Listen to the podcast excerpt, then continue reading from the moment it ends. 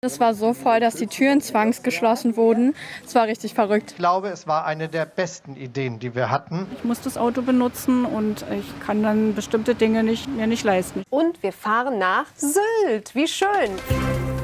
News Junkies. Verstehen, was uns bewegt. Ein Podcast von RBB24 Inforadio. Am 31. August Mittwoch begrüßen euch Leonie Schwarzer und Konrad Spremberg. Wenn wir hier stehen, sind es noch ein paar Stunden. Wenn ihr das hier hört, möglicherweise nur noch ein paar Minuten oder es ist schon vorbei mit dem Tankrabatt und dem 9-Euro-Ticket. Genau, denn ab morgen kostet das bundesweite Regionalticket wieder 42 Euro pro Tag. Und auch an der Tankstelle wird es, zumindest erwarten das viele, wieder teurer. Beides, das 9-Euro-Ticket und der Tankrabatt, wurden ja vor drei Monaten an Start gebracht, um die Menschen in Deutschland wegen der hohen Preise für Energie zu entlasten. Das war die Idee. Und wir wollen heute rückblickend klären, wie gut es so geklappt hat. Wollen ein Fazit ziehen, gucken, was gut lief und was halt auch eher nicht so. Und uns ist heute Morgen nämlich aufgefallen, der Tankrabatt, der ist so ein bisschen der Bad Cop bei der ganzen Geschichte. Da hört man kaum noch was von. Das läuft einfach langsam aus. Beim 9-Euro-Ticket dagegen gibt es gefühlt 1000 Ideen auf dem Tisch und viele wollen, dass es weitergeht. Ob das eine gute Idee ist, dass das weitergeht und warum das beim 9-Euro-Ticket gar nicht so einfach werden könnte, auch darüber reden wir heute es sieht so aus, dass, wenn das alles nicht so gut läuft, wir vielleicht bald sogar mehr bezahlen müssen für unsere ÖPNV-Tickets, als bevor es den Rabatt gab. Wenn ihr uns erzählen wollt, welche Erfahrungen ihr so mit dem 9-Euro-Ticket gemacht habt oder warum ihr der wohl einzige Fan vom Tankrabatt seid, dann schreibt uns das doch mal an newsjunkies.rbb24inforadio.de. Und ich fange einfach mal direkt an mit den Erfahrungen, die ich so gemacht habe mit dem 9-Euro-Ticket. Mhm. Am Wochenende, da bin ich in ein RE tatsächlich nicht mehr reingekommen, weil die Leute man kennt das ja, wie die Sardinen in der Konservenbüchse bis zur Tür eng gedrängt standen. Es war wirklich so die Situation, wenn da die Tür aufgeht, dann pulseln gefühlt da fünf Leute raus. Ja, vor allem als das ganz neu war, das Ticket und das Wetter dann so gut, ne? Mhm. Alle gerade aus Berlin nach Brandenburg raus im Regio, Fahrräder, die nicht mehr reinpassen, Kontrollettis, die nicht mehr durchkommen. Also das war schon Jahrmarktstimmung. Und ich erinnere mich auch an dieses äh, Bild oder Video, was ich irgendwo gesehen habe. Da sieht man, wie so ein Kinderwagen über die Köpfe von ganz vielen Menschen gereicht wird, ohne Baby drin tatsächlich, aber trotzdem sehr eindrücklich, wie voll es da war. Also diese ganzen Sachen lassen ja schon erahnen und es ist auch so, rein zahlenmäßig war das 9-Euro-Ticket ein Erfolg. Und wir wollen mal beginnen mit der Bilanz von drei Monaten. 9-Euro-Ticket und wir hören erstmal dazu die Berliner Senatorin für Verkehr und Umwelt Bettina Jarasch. Das ist erstmal ein ungeahnter Erfolg, das muss man so sagen. Das ist eine Maßnahme, die ja eher zufällig in einer Nachtsitzung der Ampelkoalition im Bund geboren wurde und die von den Menschen weit, weit mehr angenommen und nachgefragt wurde, als auch ehrlich gesagt ich, als wir alle das erwartet hätten. Und genau das sieht man auch an den Zahlen. Der Verband Deutscher Verkehrsunternehmen, also der Zusammenschluss von allen möglichen Verkehrsbetrieben, der hat gesagt, es wurden 52 Millionen Tickets in den drei Monaten verkauft. Und dazu kommen nochmal 10 Millionen Leute, die eh schon ein Abo hatten und das Ticket dann so automatisch bekommen haben. Ja, ich zum Beispiel. Mir wurden dann einfach jetzt dreimal statt meinem normalen Preis, 60 irgendwas, halt nur 9 Euro vom Konto automatisch abgebucht. Es wurde mhm. offensichtlich echt viel genutzt, dieses Ticket. Lass uns aber mal genauer hingucken, was die anderen Erwartungen betraf. Denn die Hoffnungen waren ja groß, auch in Richtung Entlastung finanziell für die Menschen in Deutschland. Da kam die Idee überhaupt her. Auch der Klimaschutz wurde von Anfang an mitgedacht. Wie ist denn da die Bilanz? Also der VDV, den habe ich ja gerade schon erwähnt, der sagt, 10 Prozent der Fahrten mit dem 9-Euro-Ticket seien äh, für eine Strecke genutzt worden, für die Leute sonst das Auto genommen hätten. Menge an eingespartem Treibhausgas schätzt der VDV auf 1,8 Millionen Tonnen. Ist jetzt irgendwie schwer vorstellbar, 1,8 Millionen Tonnen, was bedeutet das? Sie sagen, der Effekt ist so, als hätte es ein Jahr lang ein Tempolimit auf deutschen Autobahnen gegeben. Das mhm. klingt, finde ich, schon nach einer ganzen Menge. Und dann habe ich aber auch noch eine andere interessante Studie gefunden, unter anderem vom Statistischen Bundesamt. Und die sagen, das Ticket wurde vor allem für Freizeitfahrten genutzt, also eher weniger für den Weg zur Arbeit und sie sagen auch, die Mobilität hat krass zugenommen. Also die Menschen sind einfach insgesamt viel mehr Bahn gefahren als davor. Stichwort äh, Punks auf Sylt, wir erinnern uns an die Bilder. Also offenbar wurde das Ticket viel genutzt, um mal einen Ausflug zu machen oder um ans Meer zu fahren. Na gut, also von mehr Leuten, die Urlaub machen, hat die Umwelt natürlich nichts. Aber es geht ja um viel mehr bei all dem, um die soziale Wirkung zum Beispiel, um die ganz simple finanzielle Entlastung der Leute, auch um Menschen, die sonst gar keinen Urlaub machen könnten. Ich war bestimmt 15 Jahre nicht mehr am Meer und ich habe schon viele Jahre Meersehnsucht. Und an der Nordsee selber war ich auch noch gar nie. Das hat Heike Towe von ein paar Tagen beim Deutschlandfunk Nova erzählt. Sie wohnt in Köln, ist 52 Jahre alt und wegen Krankheit arbeitsunfähig. Ihre Rente ist so winzig, dass sie auf den Hartz-IV-Satz aufstocken muss. Sie ist also einfach arm. Morgen nutze ich den Rest von dem 9-Euro-Ticket und ich fahre an die Nordsee. Vier Tage campen und das ist so toll. Ich freue mich irre. Dafür fährt sie dann neuneinhalb Stunden oder inzwischen ist sie gefahren und musste dreimal umsteigen. Ohne 9-Euro-Ticket wäre so eine Reise unmöglich für sie gewesen. Und Heike Turwe ist damit sogar zu politischen Demos gereist mit dem Ticket. Also es hat ihr nicht nur Urlaub, sondern auch ja, demokratische Teilhabe ermöglicht. Ja, und viele Sozialverbände, die haben jetzt auch eine Anschlusslösung gefordert mit dem Argument, gerade armen Menschen wurde der Zugang zur Mobilität ermöglicht. Also die konnten jetzt ihre Oma besuchen in einer anderen Stadt, weil es einfach nicht mehr so teuer war, den RE zu nutzen. Und wie du gerade erzählt hast, eben auch möglicherweise zu politischen Demos fahren oder was auch immer. Und es gibt ja inzwischen auch so einige Befragungen, wo Leute versucht haben herauszufinden, wer nutzt es wie viel und wie kommt es an. Gerade Menschen, die wenig Kohle haben, also Rentnerinnen und Rentner, Studierende, Sozialhilfeempfängerinnen und Empfänger, gerade für die gab es anscheinend durch das Ticket eine Steigerung der Lebensqualität, die diese Menschen empfunden haben, kam bei solchen Umfragen raus. Und ich finde, das 9-Euro-Ticket zeigt damit ja, Viele Menschen können sich oder möchten sich den ÖPNV sonst schlicht nicht leisten. Jetzt auf einmal wollten oder konnten sie es schon. Mhm. Es ist also, könnte man sagen, wenn man sagt, ÖPNV ist für die Gesellschaft der Zukunft was Wichtiges, halt auch wichtig, dass es so ein, so, so ein günstiges Angebot für alle gibt. Ja, bin ich grundsätzlich auch total bei dir. Aber was ich auch finde, der Bund hatte dieses 9-Euro-Ticket mit 2,5 Milliarden Euro finanziert. Milliarden, das ist unglaublich viel Geld. Und davon profitieren jetzt natürlich Menschen, die sich ÖPNV wirklich äh, sonst nicht oder nur schwer leisten können, haben wir ja gerade gehört und auch darüber gesprochen. Aber eben auf der anderen Seite auch, jetzt mal plakativ gesagt, Millionäre, die drei SUVs vor der Tür haben. Und das nennt man ja auch so ein bisschen Gießkannenprinzip, solche Maßnahmen. Also das heißt, alle profitieren davon, egal ob viel oder wenig Geld. Und da frage ich mich, müssen denn wirklich alle finanziell unterstützt werden oder braucht es nicht lieber passgenaue Erleichterungen für Menschen mit wenig Geld? Und der ÖPNV hat dann vielleicht zwar einen Einheitspreis, finde ich auch wichtig, ist aber etwas teurer und auf der anderen Seite werden dann eben Menschen mit weniger Geld aber zielgenauer unterstützt. Ja, ich finde das valide zu sagen, Menschen, die sehr viel Geld und drei Autos haben, müssen nicht ähm, entlastet werden. Andererseits, vielleicht haben die ja ihren SUV dann doch dreimal stehen lassen. Und dann ist es zwar jetzt wieder nicht die finanzielle Komponente, aber halt doch die Umweltkomponente, wo sie gesagt haben, na komm, das Ticket hole ich mir jetzt. Also ne, ich würde sagen, es ist schwer auseinander zu, zu rechnen, aber ich finde, man kann schon gut dafür argumentieren, weil ja auch die Frage da drin steckt, haben so viele Menschen das Ticket genutzt, einfach nur weil es so günstig war? Oder, und auch das könnten die SUV-Fahrerinnen sein, die einfach mal quer durch Deutschland fahren wollten und keinen Bock hatten, es mit der Karre zu machen, liegt es nicht vielleicht auch daran, dass öffentlicher Nahverkehr in Deutschland auf einmal so herrlich unkompliziert war? Ja. Nicht mehr eine Trillion Verkehrsverbünde mit Verkehrsgebieten und noch zehnmal mehr Tickets, die man sich kaufen kann, einzelne unterschiedliche, sondern ein Ticket und es ist völlig egal, wo du fährst. Voll, dass es einfach egal ist, ob ich mir jetzt ein Dreitagesticket, 24-Stunden-Ticket oder zwei Fahrten-Ticket oder ich weiß nicht was hole. Mhm. Klar, das wäre aber auch wieder das Argument, ist auch in Ordnung, wenn es dann etwas teurer ist. Es geht eher darum, dass das Angebot einfacher ist. Aber da sind wir auch schon beim Thema, wie es weitergeht. Weil, dass es überhaupt so ein bundesweites Ticket für den kompletten ÖPNV geben soll, da sind sich eigentlich fast alle einig.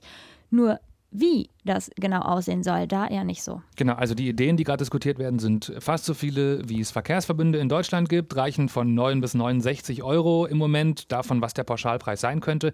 Dieser Verkehrsverbund, den du schon zweimal zitiert hast, der will zum Beispiel ein 69-Euro-Ticket machen. Das würde den Bund halt viel weniger kosten. Dafür wäre es natürlich auch nicht mehr ganz so attraktiv. Die SPD sagt, na, 49 wäre vielleicht eine gute Summe. Und auch Verkehrsminister Volker Wissing hat heute Morgen im Deutschlandfund gesagt, wie auch immer sie aussehen, aussieht. Es soll eine Nachfolge geben. Wir müssen zunächst einmal wissen, wie soll so ein Ticket aussehen? Wie, wo kann es gelten? Äh, wie schaffen wir das gemeinsam zu finanzieren? Was können die Länder leisten? Und wenn wir genau wissen, wie die Struktur des Tickets sein soll, wie es vertrieben werden soll, dann muss am Ende die Frage stehen, wie gestalten wir den Preis? Und falls ihr euch fragt, ob Volker Wissing in diesem Interview noch irgendwie konkreter geworden ist, die Antwort ist nein. Wann, wie könnte man, was für Ideen hat er? Es scheint völlig unklar zu sein. Wissing findet, die Länder müssten auf jeden Fall auch was draufzahlen. Sowas kann nicht nur der Bund bezahlen. Warum können sich Bund und Länder, wenn die Diskussion sich da so oft dran aufhängt, eigentlich nicht einigen, Leonie? Ja, die Frage ist da ganz klar, wer zahlt. Also die Finanzierung, das ist der ganz, ganz große Streitpunkt. Die Länder, die wollten von Anfang an mehr Geld für die Infrastruktur, also schon als das äh, 9-Euro-Ticket in der Diskussion war, also für Schiene, Personal, Fahrzeuge.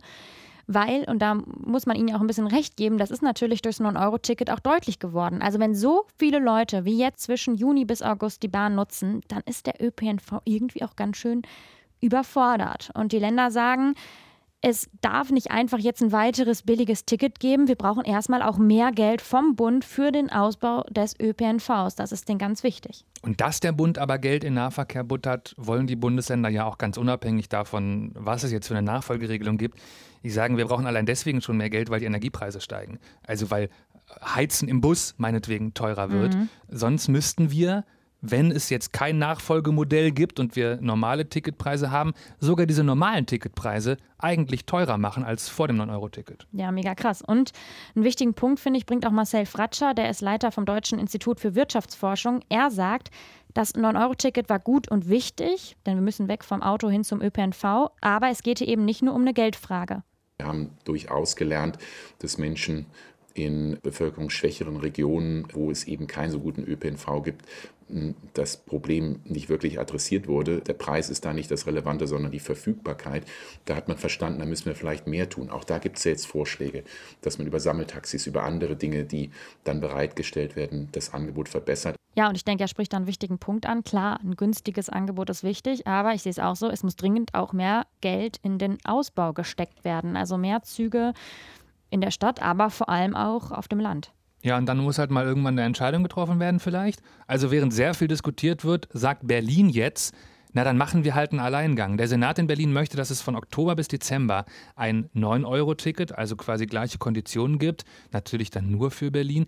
Aber das Ganze mit der Hoffnung, dass es danach halt diese bundesweite neue Lösung geben wird. Die wollen das überbrücken sozusagen.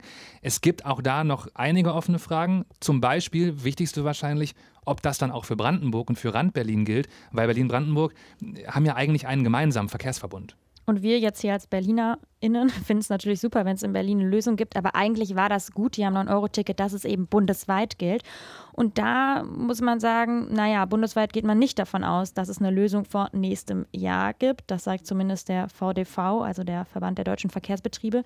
Weil allein für die technische Umsetzung also dass es zum Beispiel an den Kartenautomaten dann auch die günstigen Tickets gibt, brauchen wohl die Verkehrsunternehmen etwa drei Monate. Und wir haben ja gerade viel darüber gesprochen, wir haben ja nicht mal eine gemeinsame Lösung bisher gefunden. Erstmal gilt auf jeden Fall, egal wo ihr wohnt, ab morgen, ab Donnerstag, ist der öffentliche Nahverkehr wieder teurer und gegebenenfalls braucht ihr ein neues Ticket. Denn Fahren ohne Fahrschein kostet immerhin bundesweit 60 Euro.